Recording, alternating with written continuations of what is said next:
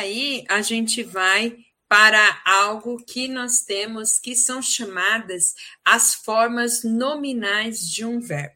As formas nominais são aquelas que têm o infinitivo, o gerúndio e o particípio, ok? O infinitivo, que é aquele que tem a terminação com R, ele sempre vai equivaler a um substantivo.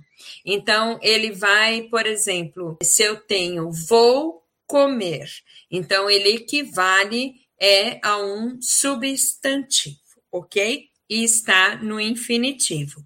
Então, tem a terminação R. Gerúndio, ele vai equivaler a um advérbio. E aí, o que vai acontecer? Ele é uma é ação que está em continuidade. Então, por exemplo, em processo, né, na verdade. Então, por exemplo, a professora está gesticulando, a professora está falando, a professora está ensinando, ou seja, ela está no processo. Então, a ação, ela está ali em processo. É algo que tem uma continuidade ali, né? Agora, o que tem que tomar cuidado com o gerúndio é o que tem sido usado no nosso dia a dia, que acontece muito, são as pessoas que utilizam o futuro com o gerúndio. Então, elas costumam falar assim: eu vou estar enviando, eu vou estar fazendo, eu vou estar é, estudando. Não é para fazer isso.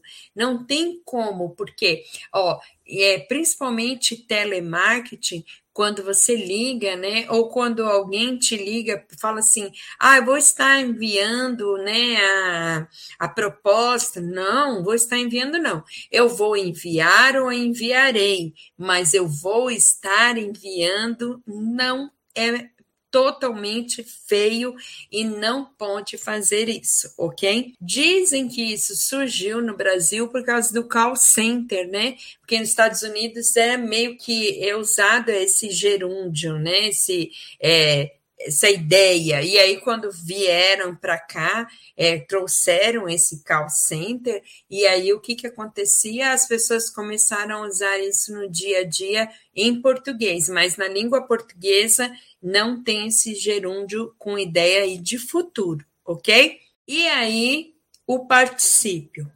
O particípio, ele equivale a um adjetivo, que é uma característica.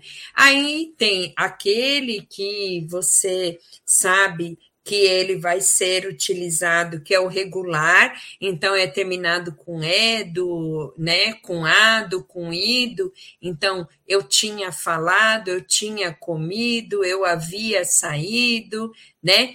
E é chegado e pegado. Não é ah, eu tinha chego, eu tinha pego. Não, é chegado e pegado, embora pareça estranho, ok? Existem alguns verbos que eles são chamados abundantes, que eles têm mais de uma forma, como o imprimido e o impresso é um verbo abundante. Você pode usar o imprimido e pode usar o impresso.